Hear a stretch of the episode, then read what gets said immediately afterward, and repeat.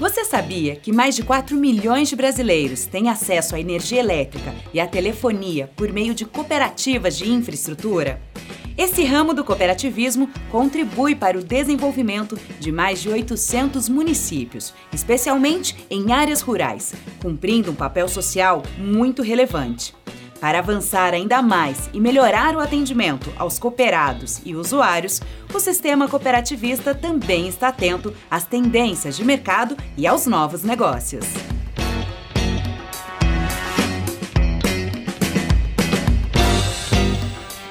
Falar sobre este tema, recebemos Camille Yap, economista formada pela PUC de São Paulo, que há 10 anos se dedica à cooperação técnica internacional.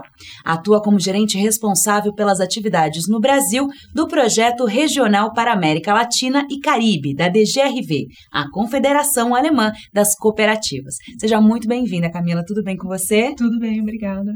Para a gente começar, eu gostaria de entender a importância das cooperativas na área da distribuição de de energia?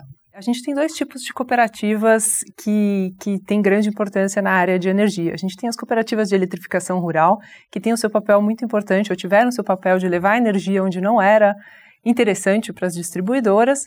E hoje a gente tem um novo formato que são as cooperativas de geração distribuída. Essas são as cooperativas que as pessoas se juntam para gerar a sua própria energia. E no caso, as cooperativas de eletrificação, elas surgiram para ocupar um espaço, né, que o mercado não tinha interesse em atender, até pelas dificuldades, né, de levar energia para o campo. Na sua opinião, essas barreiras ainda existem aqui no Brasil? Eu acho que hoje a gente já alcançou a maior parte das pessoas com energia, né? Claro, ainda tem um ou outro que não tem a sua energia, mas aí também tem dificuldades logísticas muito grandes. Então, acho que esse papel está ocupado. Hoje, as cooperativas de eletrificação talvez possam ocupar um outro papel. Eu fico imaginando, né, já de um primeiro momento, uma região que não tem energia, ela não, é, não consegue nem ter uma produção econômica real. A vida das pessoas fica muito estagnada. Hoje, esse mesmo papel tem a internet, por exemplo. Se a gente não tem internet, como é que essa região vai crescer? Como é que empresas vão se instalar ali? Como é que vai ter esse crescimento? Então, talvez um dos potenciais para essas cooperativas de eletrificação seja levar energia, ou então pensar em outras dificuldades ou necessidades que essa comunidade tem. Eu fico sempre lembrando, assim, por que, que existe uma cooperativa? Uma cooperativa sempre nasce a partir de um problema ou de um projeto conjunto de uma população. E isso pode se alterar ao longo do tempo, e as cooperativas têm que estar atentas a isso. Se ela já atendeu uma necessidade, por que não tentar atender outras necessidades? Eu acho até que você já começou a responder a minha próxima pergunta, que era exatamente isso, sobre essas vantagens e os benefícios de uma cooperativa é, de energia. Você pode aprofundar, dar alguns exemplos também para a gente compreender um pouquinho mais? Eu acho que as cooperativas de eletrificação realmente é o que eu estava comentando, né? Tem esse papel de levar a estrutura e possibilidades de melhoria de vida para essa população, para as pessoas. É, e eu acho que dá para aprofundar isso em, em N aspectos. Ela pode pensar, talvez, em projetos de eficiência energética. As pessoas hoje estão bastante preocupadas com o meio ambiente, em produzir energia renovável. Então, de repente, fazer um projeto conjunto dos seus cooperados, ou até mais que isso, é, pegar outras áreas e fazer uma produção conjunta de energia renovável, seja com placas solares ou então outras alternativas, pode ser eólica, por que não? Enfim, dependendo da, da, do potencial da região. Essas cooperativas também poderiam, de repente, olhar outras regiões que têm dificuldades que não estão atendidas. Às vezes o seu quadro social já está atendido, por exemplo, com internet. Mas eu enxergo hoje no país, a gente está num momento que era um momento antigamente de a gente levar luz, agora é um momento de levar banda larga né, para as pessoas. Então, por que não identificar outros potenciais, outras coisas? E aí, por outro lado, temos essas novas cooperativas de geração distribuída, né, que é um, uma possibilidade relativamente nova, desde 2016 é permitido gerar a sua própria energia para autoconsumo. Você pode até injetar na rede e vai receber isso como um crédito. Aí existe uma, um outro potencial, né, das pessoas poderem estar ativas na questão da energia renovável. Né? Ela não só pensa nisso, como ela pode de fato fazer alguma coisa.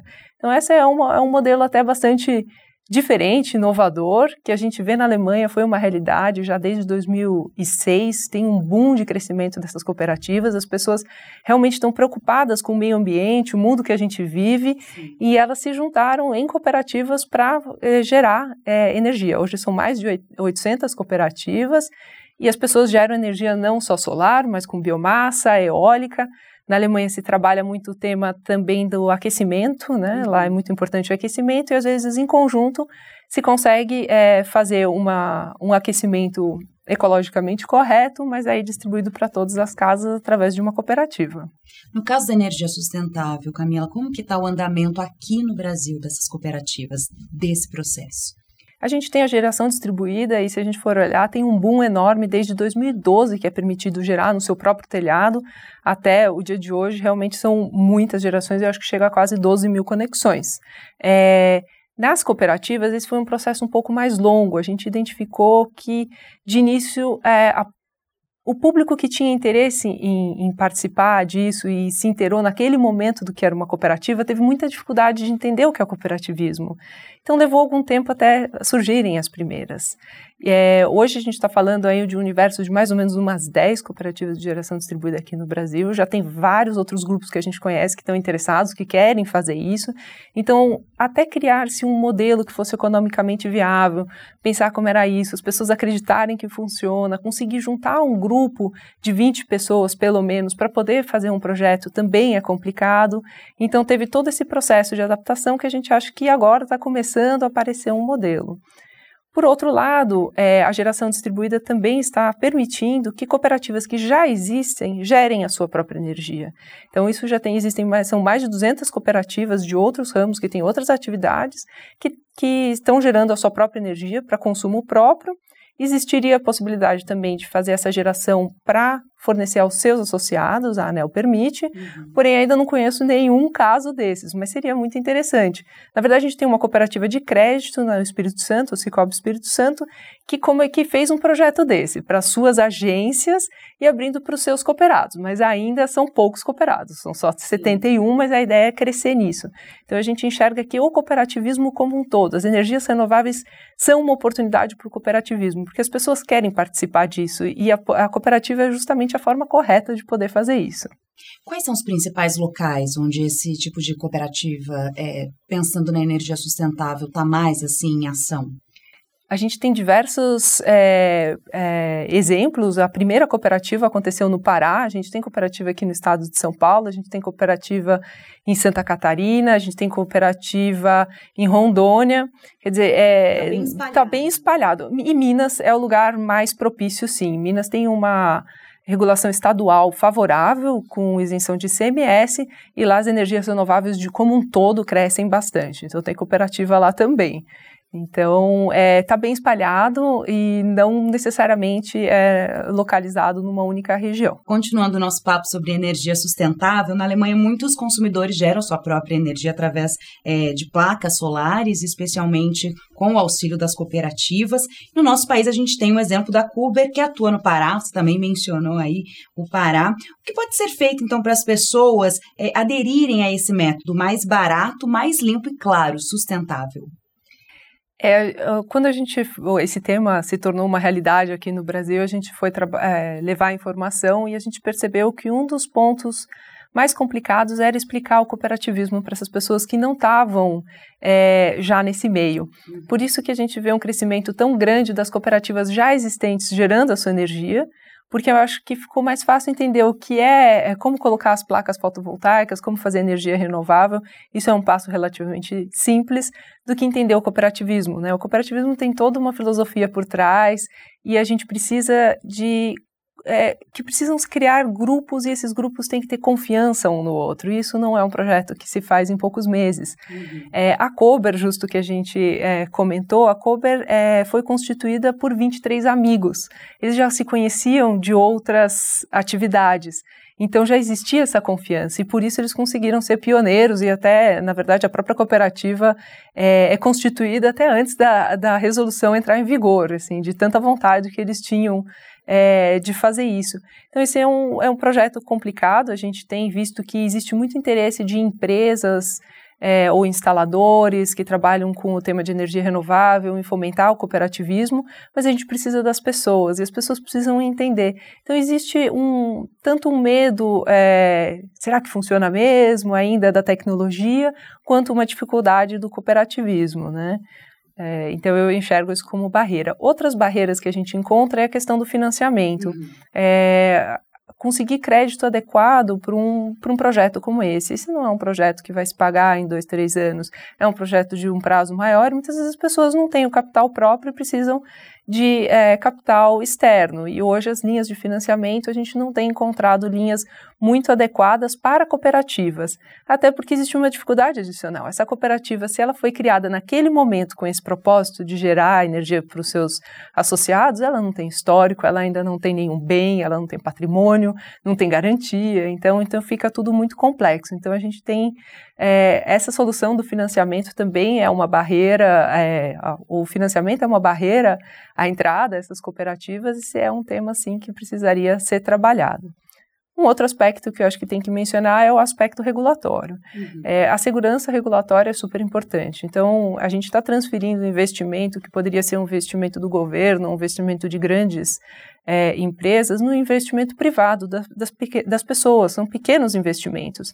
E elas não gostariam de colocar o seu dinheiro no investimento que ela não tem segurança que vai se pagar ao longo do tempo. E a regulação que vai dar essa segurança. Então tem que existir uma segurança de que as regras do jogo continuem viáveis e sejam possíveis para pagar esse investimento que vai ser feito.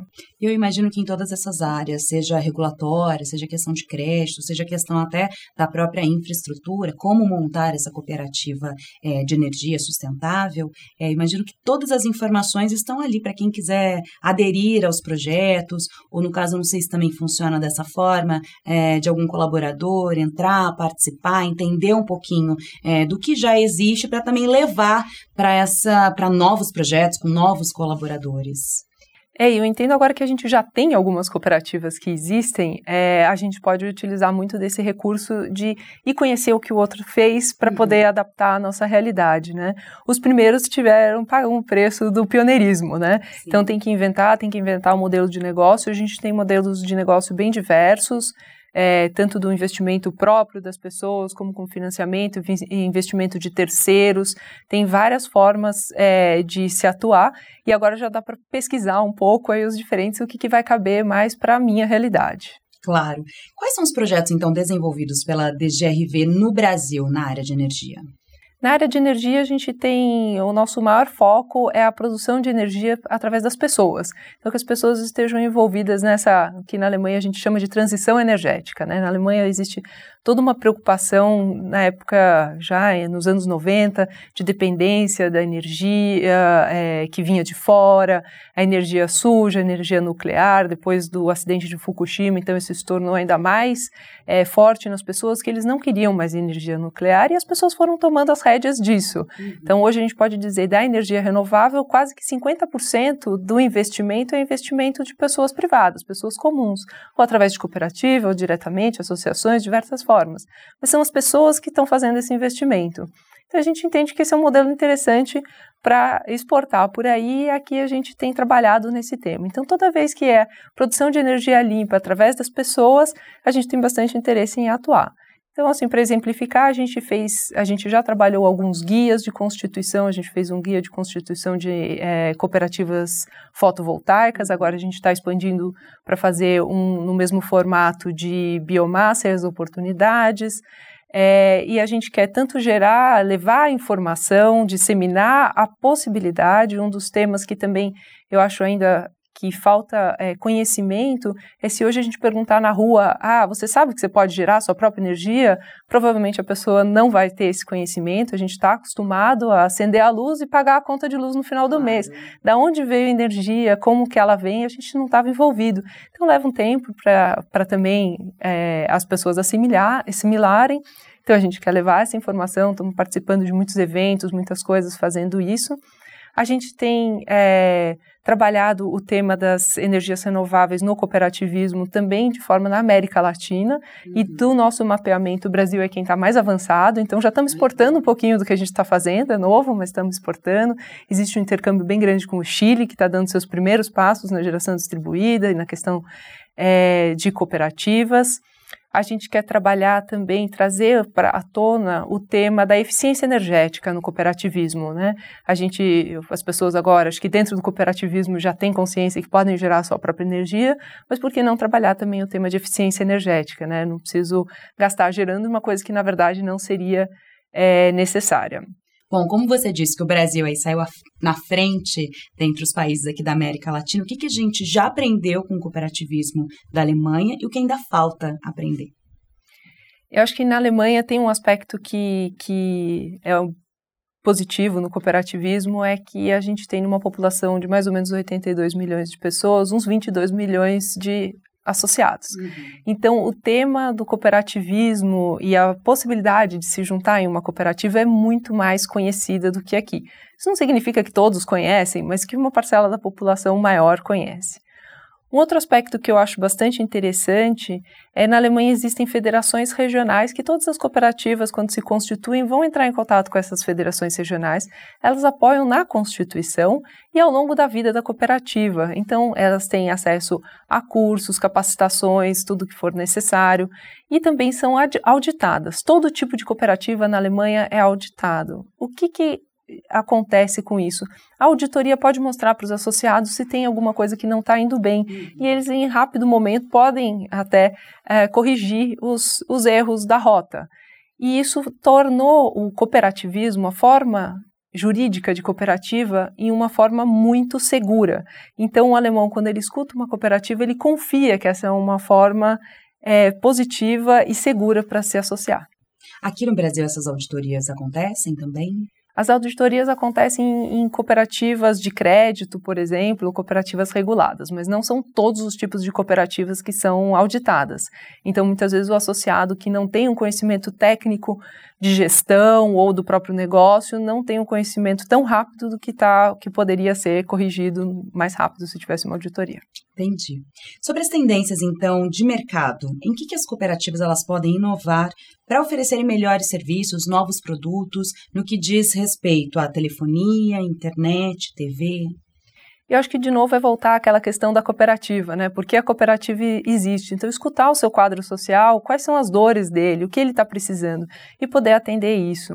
É, eu acho que já é um grande indicativo, a gente vê a geração distribuída, por exemplo, crescendo tanto, é indicativo que as pessoas querem energia renovável. Sim. Então, talvez um projeto de energia renovável, às vezes pode ser a internet. Então, escutar o seu quadro social, eu acho que é a forma mais interessante de poder atender essas pessoas e se manter no seu propósito. O propósito da cooperativa é viabilizar a vida dessas pessoas e melhorar a vida delas. Então, é sempre retomar aquele início e ver para que existimos.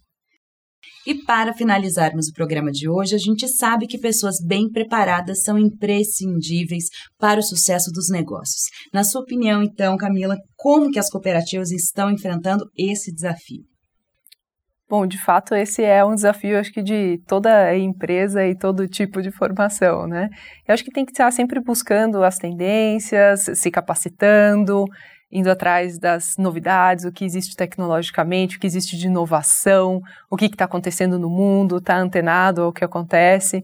Eu acho que é um pouco por aí. E as cooperativas precisam sempre estar, tá, como qualquer outro, estar tá se atualizando, né? Então, acho que é, é por aí o caminho. É por aí o caminho.